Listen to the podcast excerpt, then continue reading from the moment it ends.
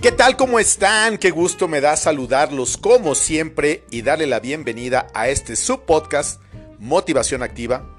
Yo soy Gustavo Goñi y el día de hoy quiero que hablemos acerca de una pregunta que me han realizado últimamente de manera constante.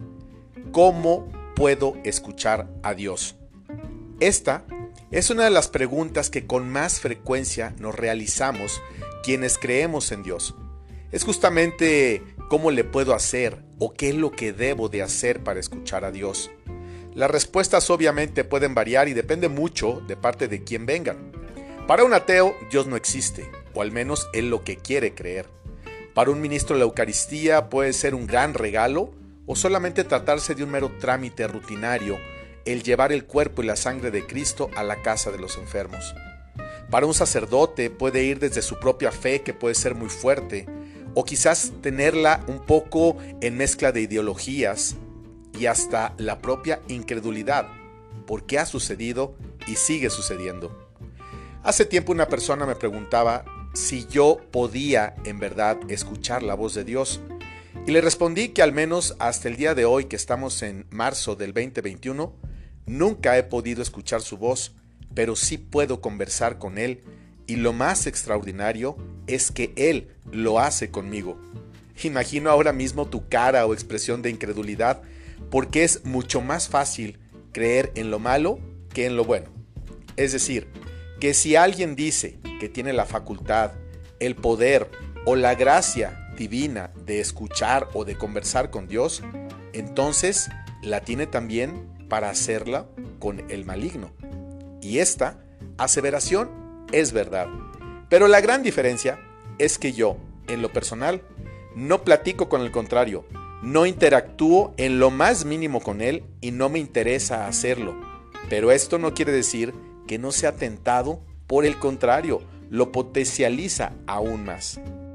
Hay personas, muchas personas, creyentes, practicantes, teólogos o seguidores de Dios, que tienen la falsa idea de que Dios no se rebajaría a hablar con un simple mortal y pecador como yo. Y tienen todo el derecho a ponerlo en tela de juicio. Pero en mi caso, el de la voz Gustavo Goñi, no estoy compitiendo en un reality show a ver quién me cree o quién no me cree. El tema de una relación cercana o lejana con Dios depende única y exclusivamente de nosotros. Esto es igual que una relación de noviazgo, de amor con una persona. Te conoces, te tratas, te vas enamorando, te enamoras, te enojas, reclamas, rompes con él y a veces regresas o en el peor de los casos te alejas para siempre. Aunque a decir verdad, cuando realmente te enamoras de Dios en cualquiera de sus tres personas, el Padre, el Hijo o el Espíritu Santo, es muy difícil dejarlo. Digo, si te enojas, armas berrinche, gritas, reclamas y como dicen por ahí, comes y te vas, pero siempre, siempre regresas. ¿Sabes por qué? Porque el amor de Dios es único, es fuerte, es el más grande y tiene el poder absoluto. Pero volviendo un poco al tema de cómo podemos escuchar a Dios, es mucho más simple lo que nosotros creemos. Yo en 12 años de encuentro personal con Él, me fui encontrando a su tiempo, no al mío. Todo, absolutamente todo, nos viene de su gracia, no de nuestro, de nuestro simple deseo de querer hacerlo. Pero insisto, es mucho, mucho más sencillo de lo que nosotros nos imaginamos. Evidentemente, como todo en esta vida y mucho más con Dios, no existen reglas estáticas, estas siempre son cambiantes. Dios siempre está en movimiento y en distintas formas puede hacerse presente en cada ser humano. Pero yo he logrado identificar tres vías para poder escuchar a Dios. La primera, tener un deseo real de conocerlo. Esto muchas veces significa renunciar a todo aquello que te aleja de Él. El segundo, hablar poco. A Dios le agrada mucho el silencio y la simplicidad. Y la tercera, aprender a escucharlo. Siempre se manifiesta y siempre nos está hablando a través de muy diversas formas. Hay quienes creen que Dios solamente habla con el Papa o las altas autoridades jerárquicas de su iglesia. Esto no es ni correcto ni pienso que sea real. Dios no es un político, no es precisa esta apreciación, porque si bien es cierto, todos podemos hablar con Dios, Él es quien decide con quienes establecer una relación personal. No solo se trata de hablar por hablar, sino para que Dios también decida hablar con nosotros. Los seres humanos somos tan lucidos, nos encantan los reflectores, el reconocimiento público, que por eso seguramente Dios se retira de nuestro entorno, mas no nos aleja de su amor. Ese es eterno y permanente, pero para un plan divino, Dios necesita obediencia, humildad y disposición.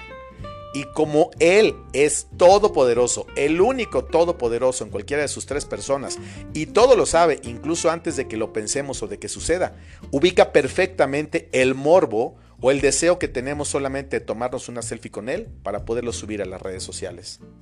Hablar con Dios es muy sencillo.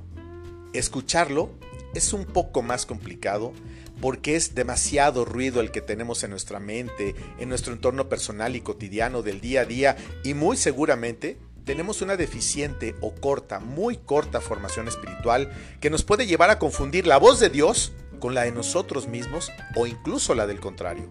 El antagonista del bien siempre será el mal y es a través de la duda, el ridículo y el miedo que la gran mayoría no logra establecer una relación personal con Dios y prefiere tenerlo en su vida como parte de una escenografía y nada más. Dios, a lo largo de la historia, siempre ha tenido aliados, que Él mismo elige, como en su tiempo lo hizo con los profetas del Antiguo Testamento, con los apóstoles del Nuevo Testamento, pero sobre todo a través de sí mismo, en la segunda persona de la Trinidad, o sea, Jesús de Nazaret. Y en la actualidad sigue buscando aliados para muy diversas tareas y frentes en contra del mal. Esto se puede parecer un poco a una serie de Netflix. No todos serán protagonistas. Habrá un poco de todo y un mucho, seguramente, del llamado detrás de cámaras, que no salen en la pantalla, pero que son los que empujan, sostienen y mantienen una obra de Dios. Y aquí no importa cuál sea el lugar que ocupemos cada uno de nosotros, sino el poder ser incluidos en alguno de sus proyectos divinos en la tierra. Y quiero aprovechar para decirte a ti que ahora me escuchas, que desde siempre Dios elige para sus grandes obras a gente con muchas faltas, con un pasado complicado, con un presente quizás un poco oscuro, con poca preparación, pero con la humildad suficiente para que Dios mismo todo eso lo transforme en fortaleza y pueda manifestar su poder. Por mencionar algunos nombres, te puedo decir, ¿qué te gusta? Moisés, al rey David, Faustina Kowalska, a Eugenia Rabasio, al padre Pío de Peltrechina y muchos, muchos más. Entonces jamás creas que tú no podrás escuchar a Dios o hablar con Él. Solo recuerda, debes de tener bien claro un deseo real de querer conocerlo, hablar poco, menos o casi nada para que algún día puedas escucharlo, sentirlo o puedas empezar. Es una especie como de texteo el que Él te da en tu mente y en tu corazón. Y lo más importante es que Dios siempre, siempre, siempre se nos hace el aparecido. Busca y buscará una y mil maneras para encontrarnos. Pero tampoco tengas prisa. Ten la certeza que para todos nosotros Dios tiene un plan y seguramente es totalmente diferente del, que las personas que tú tienes al lado tienen con Él. Paz y bien para todos ustedes siempre.